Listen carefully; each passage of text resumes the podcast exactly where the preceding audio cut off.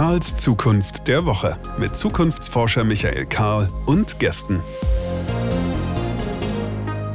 Willkommen zurück. Hier ist Karls Zukunft der Woche. Das ist der Podcast oder, wie ich mich selbst immer wieder korrigierend äh, sage, die Plattform, auf der Menschen miteinander ins Gespräch kommen, um darüber zu reden, wie wir denn Zukunft denken. Nämlich A, wie wir erwarten, dass sie wird und b, wie wir wollen, dass sie wird, was wir eigentlich für eine attraktive Zukunft halten, für die es sich lohnt, auch bei Temperaturen unter 30 Grad die Ärmel hochzukrempeln und montags morgens aufzustehen und etwas zu tun.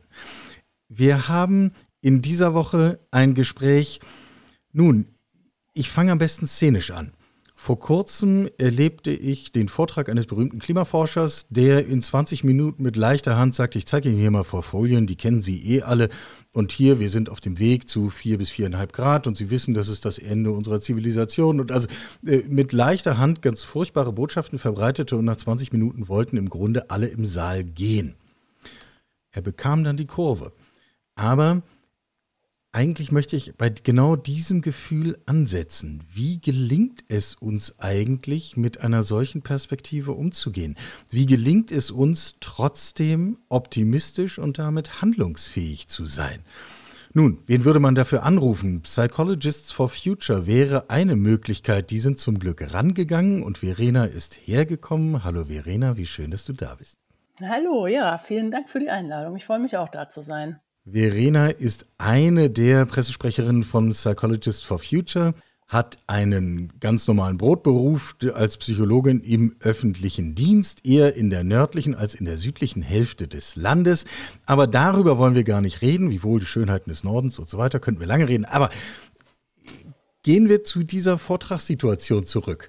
Also, wie werden wir denn bitteschön nicht verrückt, angesichts der Perspektiven, die wir uns ausmalen können mit der selbst initiierten Klimakrise, die wir so um uns herum haben? Ja, das ist wirklich eine äh, gute Frage, ähm, die ja schon so ein bisschen die Ungeheuerlichkeit unserer aktuellen Situation einfach aufgreift. Ne? Ja. Weil ähm, so ein ähnliches Erlebnis wie du ähm, hat bestimmt jeder von uns schon mal erlebt. Also ich weiß noch, wie ich ähm, damals die Fridays for Future das erste Mal durch die Stadt habe ziehen sehen. Ich selbst war beim Shoppen und plötzlich hat mich das so richtig gepackt. Und dann hatte ich so ein Gefühl, dass ich irgendwie so begeistert von diesen Jugendlichen war, die mit so einer Inbrunst auf die Straße gehen.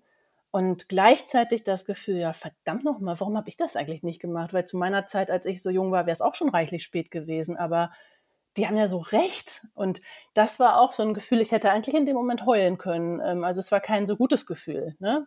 Ähm, im allerersten Moment.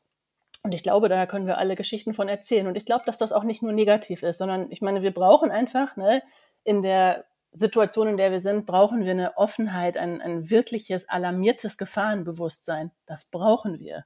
Und dann brauchen wir das, was du auch gerade schon dir so als Wunsch äh, angesprochen hast, nämlich gleichzeitig eine konstruktive Hoffnung.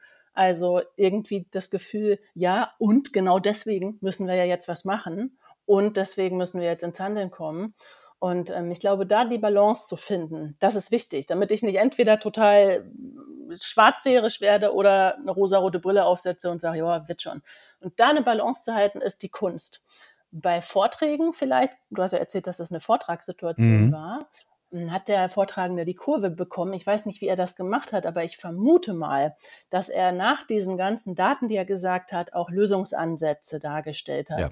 Und das ist das, was auch die Wissenschaftskommunikation empfehlen würde. Also ne, die Daten ungeschönt darstellen und gleichzeitig aber nie die Menschen entlassen ohne eine Hoffnung. Und das weiß ich noch. Ich weiß, als wir hier angefangen haben, auch in ähm, Osnabrück gab es äh, an der Uni Vorträge und da waren immer alle völlig entmutigt danach, weil einfach nur die erstmal wir in einem Analysemodus noch waren. Ne? Erstmal zu sehen, wie schrecklich das ist. Die Leute müssen aufgeweckt werden. Aber dann saßen wir da und dachten, ja und jetzt? Und das hat sich schon verändert. Also, dass hm, mehr über Lösungen gesprochen wird oder dass es sich zumindest immer mehr verbreitet, dass wir das brauchen. Diese, dieses Sprechen yeah. darüber, warum ist das denn sinnvoll, zum Beispiel, dass du und ich jetzt gerade darüber sprechen. Das hat ja total das ist ja schon ein Riesenpunkt. Also aus meiner Sicht ja, aber das äh, werden wir, haben wir jetzt auch noch zu erweisen in der kommenden halben Stunde. Kannst du das noch abrufen? Ich fand deine Geschichte total spannend. Du stehst da, Shoppingtüten in der Hand, siehst diese Fridays und auf einmal fällt der Groschen, ähm, hier ist tatsächlich was und ich müsste da eigentlich Teil davon sein. Und du hast dich zum Teil davon gemacht. Ganz offensichtlich können ja ganz viele Menschen von uns das gut auf Distanz halten. Und wir können das ausblenden und können sagen, ja, davon wird immer geredet, aber jetzt muss ich erstmal einkaufen gehen, ähm, mhm. um im Bild zu bleiben. Also, was ist das, was bei dir genau diesen Groschen hat fallen lassen?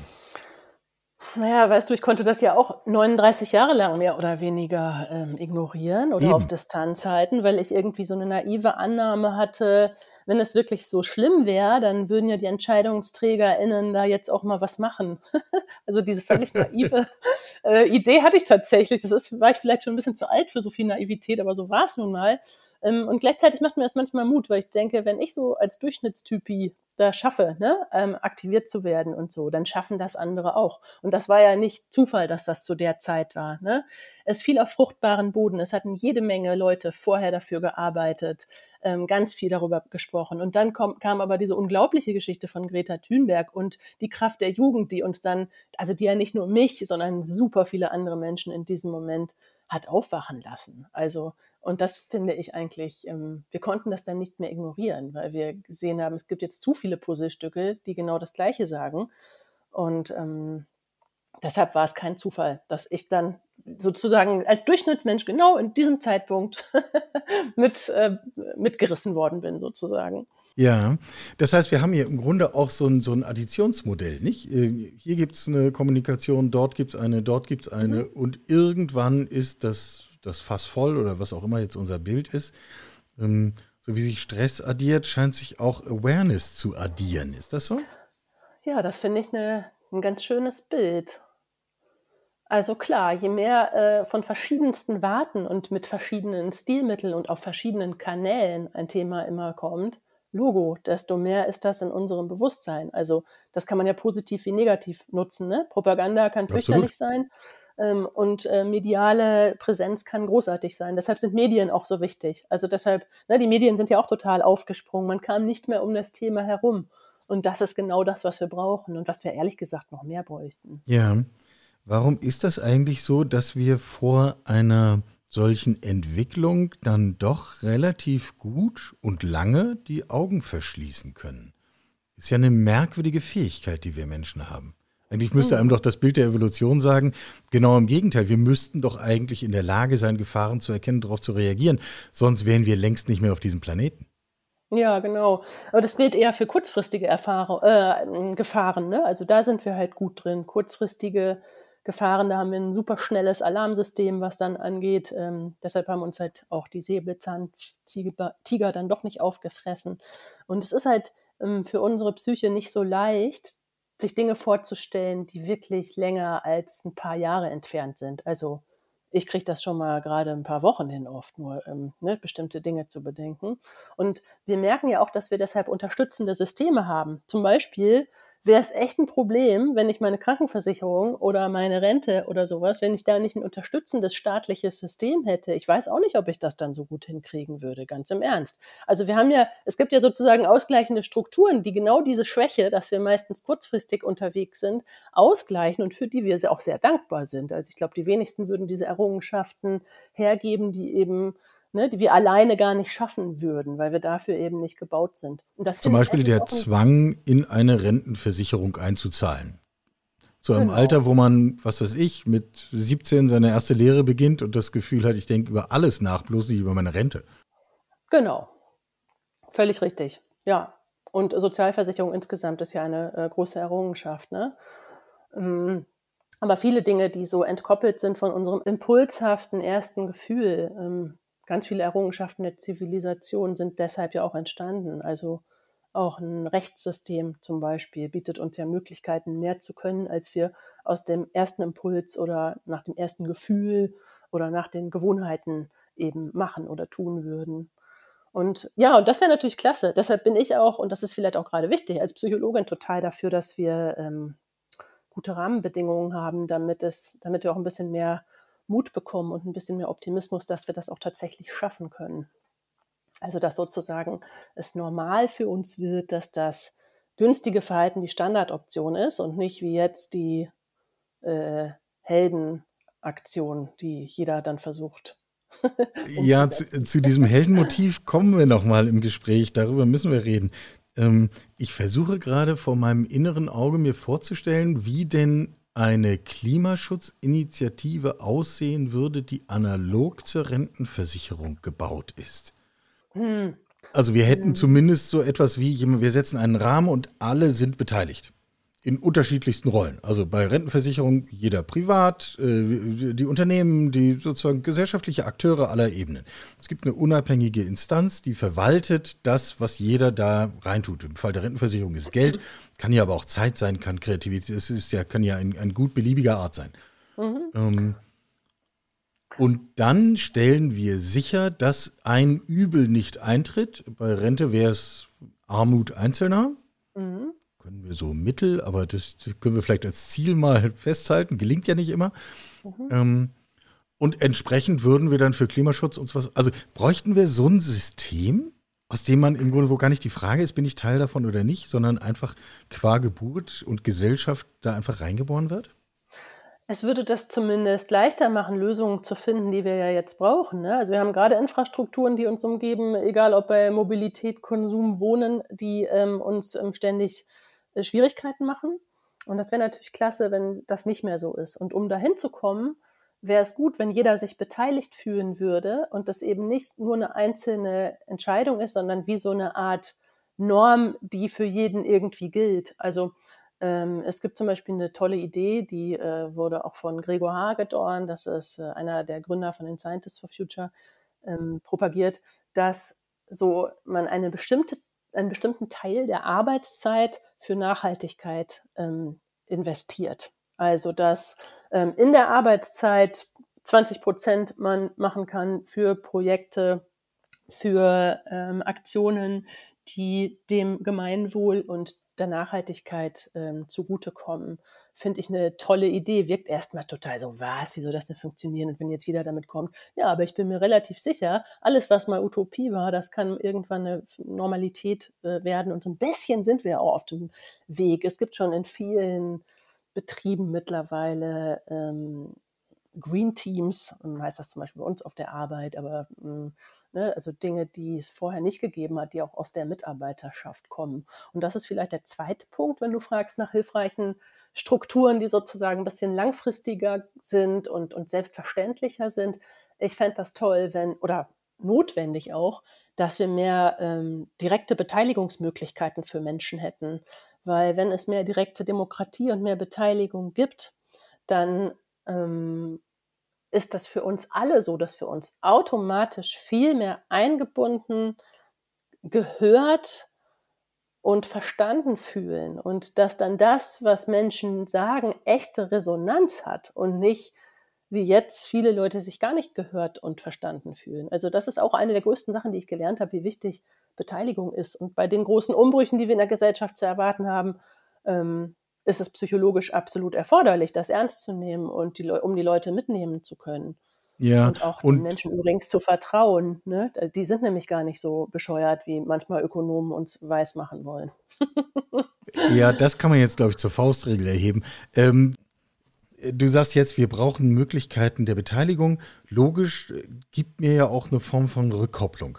Wenn ich etwas tue, dass ich merke, das macht auch einen Unterschied. Äh, wenn ich bei mir zu Hause ordentlich den Müll trenne, ich habe 0,0 Rückmeldung, ob ich das jetzt ordentlich oder nicht so ordentlich mache das muss ich aus mir heraus machen oder ich lasse es halt. Insofern Beteiligung schaffen, unmittelbar einleuchtend.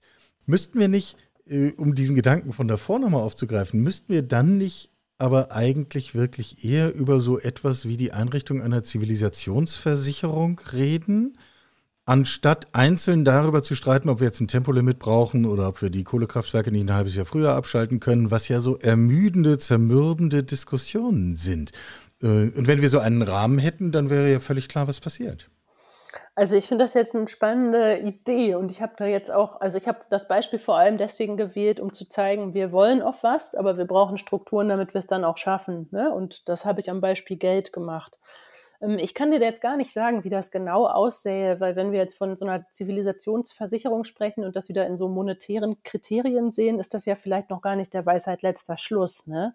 Aber dass wir sozusagen ähm, mehr Langfristigkeit in unseren Strukturen bedenken, statt immer nur an die nächste Legislaturperiode oder weiß ich nicht was denken zu können oder dafür auch belohnt zu werden, das wäre doch mal eine tolle ähm, und spannende Aufgabe, ne? die, ähm, wo ich selber neugierig bin, wie das dann ganz genau aussieht. Yeah. also ich kann ja immer nur sagen, so ein paar Instrumente, die ich kenne und äh, wie, wie toll ich dann die Bürgerbeteiligung finde und ähm, dass auch die meisten Menschen ja das äh, richtig finden. Die meisten Menschen finden halt ganz viele Sachen richtig, die sie aber trotzdem nicht richtig machen. Und dann sagen die, gebt mir die Strukturen dafür, dann mache ich es auch richtig. Also ich weiß nicht, ob du das mitgekriegt hast, aber es gab den großen Bürgerrat äh, Klima und die Leute haben sich da total radikal geäußert. Also radikal, wenn man jetzt ähm, nach der ähm, heutigen vielleicht politischen Durchschnitt geht. Ähm, und die haben sich unter anderem auch für ähm, Verbote und Verteuerung ausgesprochen. Und äh, das äh, war, fand ich sehr, sehr ähm, wichtig.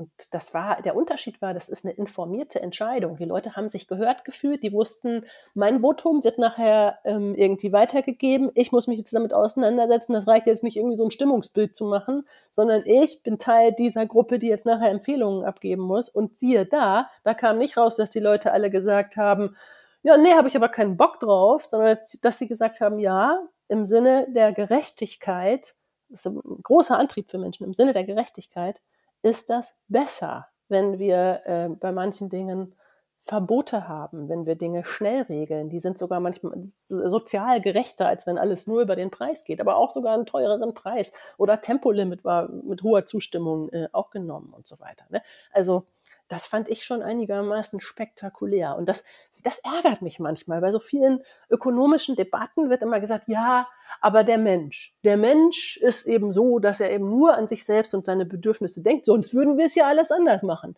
Nein, wir sind halt kurzfristig und wir machen das, was am bequemsten ist, ja, und oft denken wir, Mensch, das ist nicht so dolle, aber wenn wir Hilfe dabei haben, das richtiger zu machen und Strukturen dafür haben, dann sind wir auch gerne bereit, das zu machen. Und das finde ich, ist mal eine echt gute Nachricht. Aber wir kriegen das nicht alleine hin. Wir müssen uns da gemeinsam auf gute Limits verein, äh, vereinbaren oder ne, verständigen auf auf gute Regeln, die wir, wo wir dahinter stehen können. Wenn ich das einen Schritt nur abstrahiere, was du jetzt schilderst, dann sagst du ja schon, wenn wir uns als Menschen in die Lage versetzen würden, die notwendigen Rahmenbedingungen geben würden, dann wären wir schon in der Lage, auch mit einer solchen Ausnahmesituation wie der sich abzeichnenden Klimakatastrophe tatsächlich auch umzugehen. Ja, der Überzeugung bin ich in der Tat, dass wir dazu in der Lage wären. Also es wäre, ähm, es ist dann schon echt krass, was sich verändern wird, aber meine Güte, wir schaffen das schon. Wir sind echt extrem veränderungsfähige Wesen als Menschen. Wir müssen nur verstehen, warum. Ne? Und, und uns nicht einbilden, dass wir das alles äh, alleine entscheiden. Aber das tut auch eigentlich keiner, der richtig äh, nachdenkt. Ne? Das, was wir brauchen, ist wirklich Resonanz, gehört werden, überlegen und dann finden sich großartige Lösungen bei Menschen. Und dann gibt es halt auch Grund, optimistisch zu sein. Ne? Den gibt's. Also das ist ja vielleicht oft das Problem. Ich bin eigentlich selber ein optimistischer Mensch und habe eher ein heiteres Gemüt, aber ich kenne auch diese Momente, wo ich dann denke, ja, angesichts der Datenlage ist das aber auch echt ganz schön herausfordernd, einfach äh, optimistisch äh, zu, zu, sein. So, ja. genau. Ja. Ja, lass uns das auch nochmal vertiefen, weil das finde ich schon auch eine der zentralen Fragen ist auf meiner Seite mehr ein Bauchgefühl. Du wirst das dann professionell entweder äh, korrigieren oder verstärken können. Ich bin davon überzeugt, solange wir keine optimistische Herangehensweise an echte Herausforderungen haben, werden wir auch kaum in der Lage sein, uns zu aktivieren und gute Lösungen zu finden. Ja, das glaube ich auch. Und es ist aber halt diese Balance. Weißt du, wenn ich jetzt nur optimistisch bin und denke, ach nee, und Nachrichten habe ich irgendwie auch keine Lust mehr oder ich ähm, ziehe mich vielleicht auf mich selbst zurück und das, was ich so selber machen kann und beschäftige mich jetzt mit meiner Gesundheit oder was weiß ich, kann ich alles total gut nachvollziehen. Ich habe solche Tendenzen auch. Und gleichzeitig brauchen wir wirklich auch den Blick dahin, wo es eben weh tut, um gleichzeitig dann zu sagen, so, okay, und deswegen muss ich ja Teil der Lösung sein. Deshalb muss ich ganz viel darüber sprechen. Deshalb muss ich mit vielen Leuten darüber nachdenken. Weil allein schon das, ne, wenn jeder sagt, ich spreche darüber oft und denkt mit Leuten zusammen nach, das ist nicht nichts, das ist wahnsinnig viel. Man braucht eigentlich gar nichts anderes zu machen, wenn man sagt, ich kriege es echt sonst nicht hin im Alltag. Egal, sprich mit den Leuten, red darüber, redet über Lösungen. Das hat einen unglaublichen Schneeballeffekt. Das führt zu sozialen Normen, die sich verändern. Das öffnet Türen. Das öffnet auch Türen für politische Maßnahmen. Und es werden sogar manche Menschen, die so total unpolitisch waren, genau durch solche Situationen politisiert, wie ich zum Beispiel. Und ähm, ja, genau. Also vielleicht ist der, das Motto, ähm, Pessimismus in der Analyse, wirklich ernsthaft, also wirklich sich anzugucken, es sieht einfach nicht gut aus, Punkt. Und Optimismus in der Strategie, genau deswegen kann ich ja jetzt nicht hier sitzen und nichts machen, sondern genau deswegen ist es unglaublich, dass ich jetzt die Chance habe, mit anderen Leuten daran zu arbeiten und eine wirklich ernsthafte, riesengroße Transformation gemeinsam hinzukriegen. Und ich bin Teil dessen. Das ist ja auch was Großartiges, wenn es gelingt. Ja, wenn es gelingt. Ähm, ich mache meine Gegenposition auf und sage, ich habe mir die Daten angeschaut, es sieht wirklich nicht gut aus. Dann kann ich mich doch auch gleich wieder hinlegen. Lohnt doch eh nicht. Dann kann ich doch aufgeben. Hm, ja, also ich verstehe auch den Impuls und ich glaube, es ist zwischendurch übrigens auch völlig in Ordnung, solche negativen Gefühle zuzulassen. Und gleichzeitig ist das natürlich aber auch nicht realistisch. Ne? Also ist ja schön, wenn man dann so knallhart die Daten sieht, aber wenn man dann die knallharte Wirklichkeit vergisst, dass wir nie genau wissen, wie Dinge weitergehen können und die Chance verpasst, dass man vor allem gemeinsam mit anderen wirklich was reißen kann, dann wäre es ja auch sehr, sehr schade, wenn man vor lauter vermeintlichem Realismus vergisst, das hier und jetzt wirklich zu nutzen, um Lösungen für die Zukunft äh, zu gestalten. Und das ist absolut immer noch möglich. Also wir leben genau in einer Zeit, in der das möglich ist. Und was mir immer so Mut gibt, ist, dass wir ähm, dass die Sachen manchmal plötzlich ganz schnell gehen. Die fangen ganz langsam an und man denkt, oh Gott, ey, das kann wohl nicht wahr sein. Wie lange reden wir schon über das Klima? Und ähm, dann gibt es aber Veränderungen, die wirklich passieren. Ne? Und wir haben eben über die Sozialversicherung gesprochen. Die war auch mal ein Traum, konnte sich keiner vorstellen, war völlig irre, die Vorstellung. War eine völlig utopische ja. Vorstellung, natürlich. Selbstverständlich. Im Vorgespräch haben wir das schon kurz gestreift. Da hast du dieses Beispiel des Herzchirurgen gewählt. Das ist mir sehr in Erinnerung geblieben. Ähm, mhm. Bevor ich das jetzt aus zweiter Hand wiedergebe, erzähl du das nochmal aus erster Hand. Ja, ich bin mir immer gar nicht mehr sicher. Ich glaube, hm, ob das der Schellenhuber war, der das gesagt hat. Auf jeden Fall ein renommierter Mensch, der sich seit sehr vielen Jahren mit dem Thema auseinandersetzt. Und wenn man ihn fragt, äh, was ihn bei der Stange hält, dann sagt er, naja, es ist ja alternativlos. Ne? Ähm, ein Herzchirurg, der am offenen Herzen operiert und der die Wahrscheinlichkeit so ungefähr bei 10 Prozent einschätzt, dass der Patient überlebt, der sagt doch auch nicht, ja, nee, komm, dann hören wir auf zu operieren. Da bringt ja nichts. Nee, der gibt alles. Der gibt echt alles. Und das ist gut. Ja. So, jetzt haben wir gemerkt, wir brauchen Beteiligung, wir brauchen Feedback, damit ich merke, dass das, was ich tue, auch wirksam ist. Wir brauchen eine Präsenz dieses Themas, damit dieses, dieses Fass der Aufmerksamkeit immer voller wird. Was brauchen wir noch, um, naja, um uns zu trauen, tatsächlich einmal in diesen Abgrund zu schauen? Also Pessimismus, Analyse ich muss mich ja schon nah genug rantrauen an den Abgrund und runterschauen. Ähm, sind das schon alle Bestandteile oder brauchen wir noch was dazu?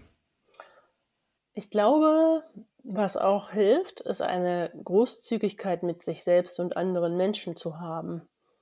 Weil das Thema berührt uns ja alle auch sehr persönlich und löst Schuldgefühle aus.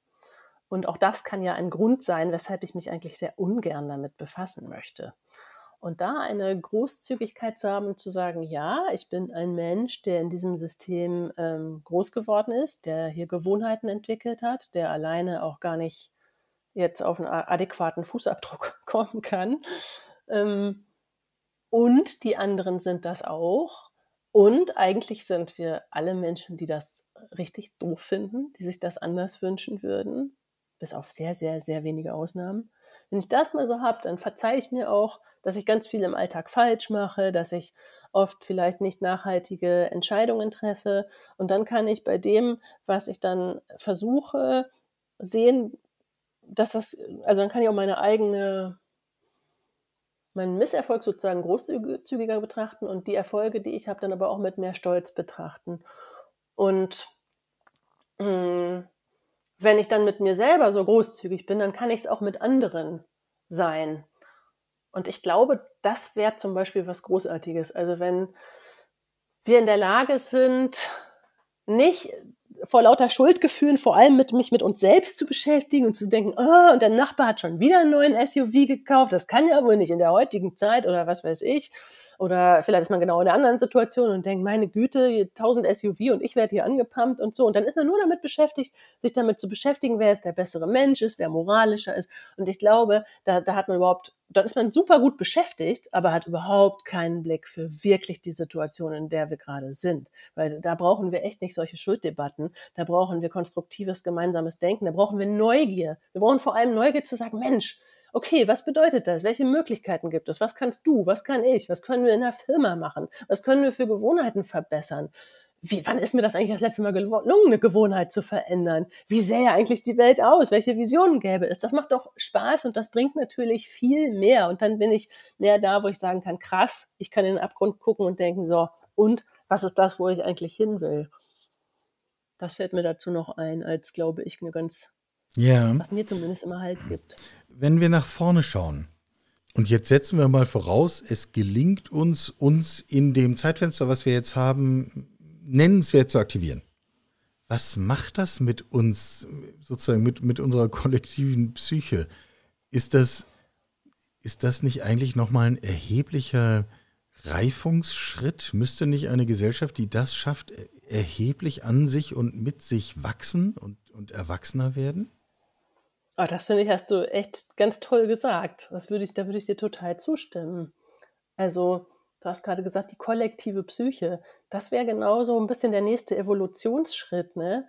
Endlich weg von diesem Märchen vom Homo economicus. Ja, den hat es ja noch hin, nie gegeben. hat es noch nie gegeben, genau. Äh, hin zu so einem Homo collectivus oder so.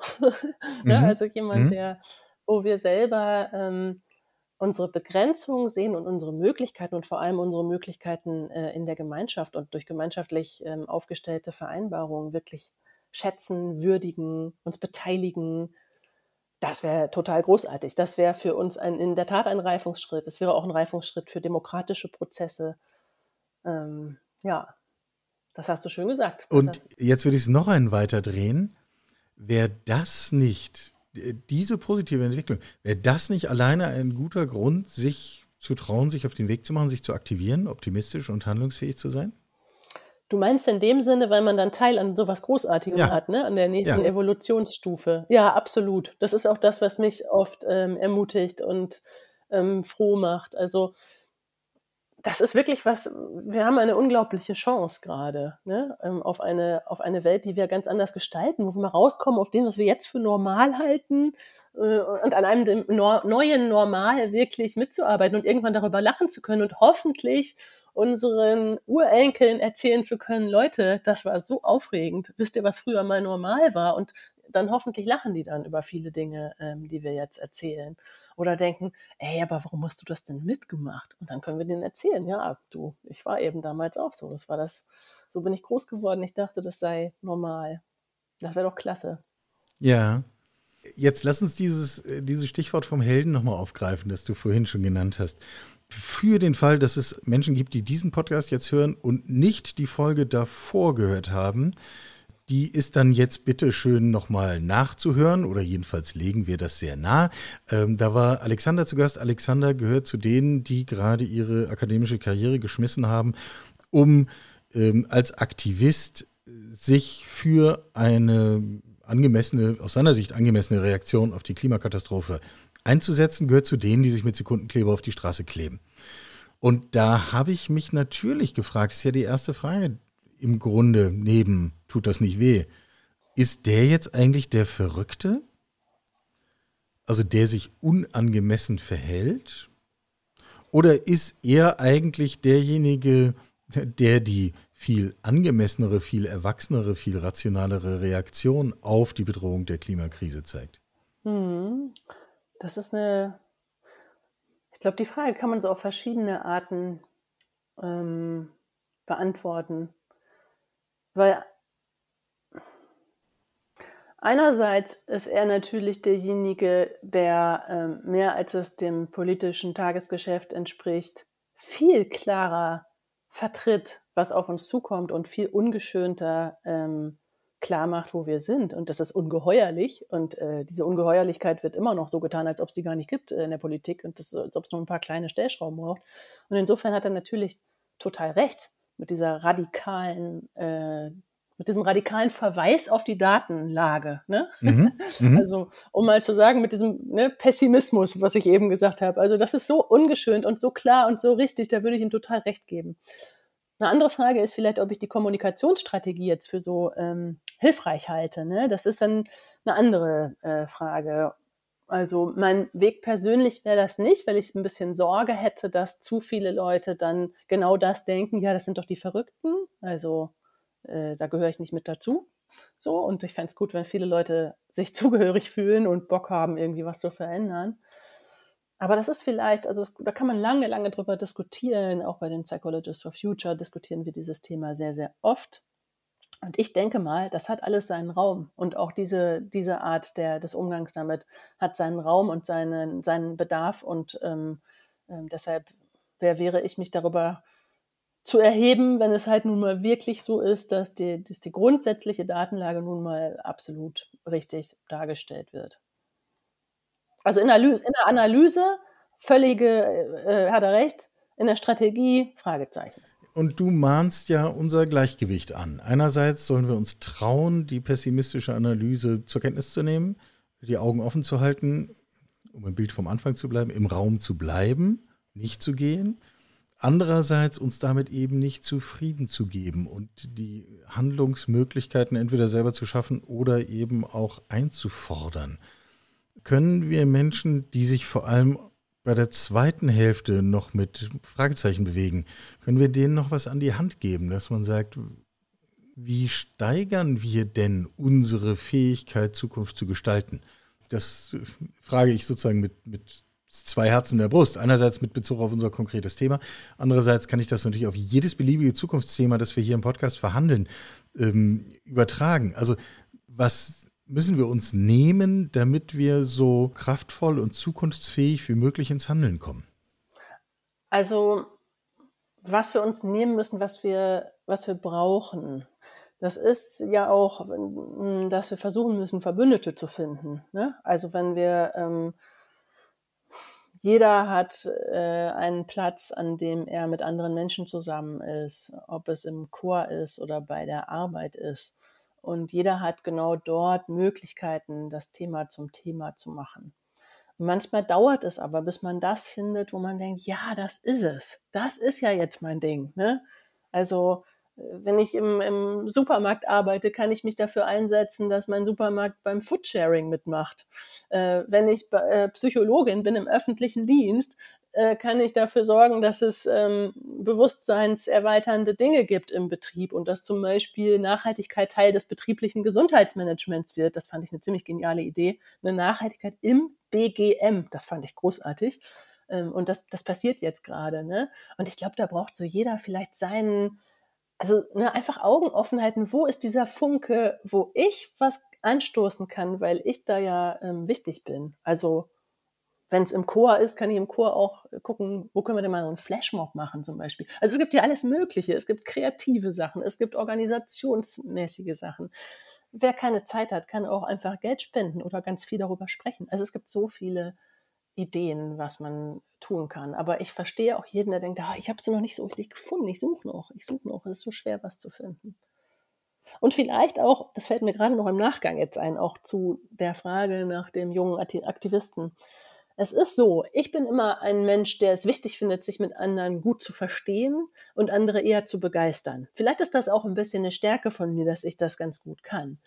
Aber natürlich ist das jetzt auch blöd, wenn ich so tue, als ob das immer nur easy und einfach wäre. Das Thema birgt auch eine Menge Sprengstoff und ähm, deshalb habe ich auch sehr großen Respekt vor Leuten, die sich dann richtig unbeliebt machen ne? und die so richtig anderen Leuten auf den Zeiger gehen, weil das ist auch Teil der Sache. Ja, äh, die Avantgarde war nie dadurch, hat sich nie dadurch ausgezeichnet, dass alle dachten, Mensch, das ist aber ganz toll. Nee, die Avantgarde hat oft erstmal ziemlich äh, genervt und ist anderen Leuten total auf den Zeiger gegangen. Von daher möchte gerade ich, die vielleicht eher zur, ne, zum Durchschnitt gehört, der dann mitgezogen wird, wenn es leichter ist, nochmal mich verneigen vor den Leuten, die auch Mut haben, anderen Leuten äh, auch mal ordentlich auf den Zeiger zu gehen und ein bisschen zu nerven. Ich finde das einen wirklich schönen Bogen, den wir jetzt gefunden haben, zu sagen, bitte bei all dem, was wir tun, und müssen jetzt nicht alles wiederholen, mit Mut zum, zur pessimistischen Analyse und ähm, dann wieder Kopf hoch und optimistisch. Ähm, dann aber zu sagen, und was auch immer du tust, tu es nicht allein. Ähm, und du wirst weiterkommen. Das finde ich sehr spannend. Auf jeden Fall. Ja, und das ist wirklich wichtig, dass du das nochmal sagst, weil das gibt es auch Forschung zu, zur individuellen Selbstwirksamkeit und zur kollektiven Selbstwirksamkeit. Und diese kollektive Selbstwirksamkeit ist vielleicht was, was wir noch lernen müssen. Ne? So bestenfalls haben wir das vielleicht auch mal so in, den, in der Corona-Pandemie bemerkt, wenn es gut gelaufen ist. Ähm, aber oft ist sonst Kollektives eher auf Spaß und Freizeitvergnügen und so ähm, äh, abgestellt und uns fehlt eigentlich wirklich so, eine, so ein politisches Gefühl von kollektiver ähm, Wirksamkeit. Und das würde, da sind wir wieder am Anfang, durch mehr direkte Demokratieverfahren ähm, sicherlich gefördert. Ähm, aber wir sind halt, ne, wir sind in der Individualkultur, wir kennen individuelle Selbstwirksamkeit. Ich nehme mir was vor, ich mache was. So, ne, das ist so das, wie wir groß geworden sind. Und das ist echt ein bisschen game changing, dann zu überlegen, okay, und jetzt, ach, ich muss das mit anderen machen. Und das kann wahnsinnig Spaß machen und ganz toll sein. Ich zumindest bin total begeistert, wie viele Leute jetzt äh, an allen möglichen Stellen sich durch mich allein schon haben anstecken lassen. Also das, das find, und die jetzt dann in ihren Kontexten wieder ähm, das Thema hochhalten oder großartige Ideen haben. Das begeistert mich und macht mir dann total Mut ist was, was ich gelernt habe. Wusste ich nicht. Ich war auch eher so ein Individualgläubige vorher. Tun wir es also nicht allein. Reden wir drüber, streiten wir drüber, äh, machen etwas, nachdem wir uns getraut haben, uns tatsächlich einmal äh, mit der Analyse und der Situation zu beschäftigen. Nicht nur einmal, sondern immer wieder, wie wir festgestellt haben. Diese Folge war voller Bilder, die müssen wir vielleicht alle nochmal aufräumen und nochmal aufschreiben. Ähm, vielleicht finden wir über den Sommer Gelegenheit dazu. Wir machen jetzt hier erstmal einen Punkt. Ich fand es unglaublich erhellend, Verena. Ganz herzlichen Dank. Ja, vielen Dank. Das war schön hier zu sein. Sie hörten Karls Zukunft der Woche, ein Podcast aus dem Karl Institute for Human Future.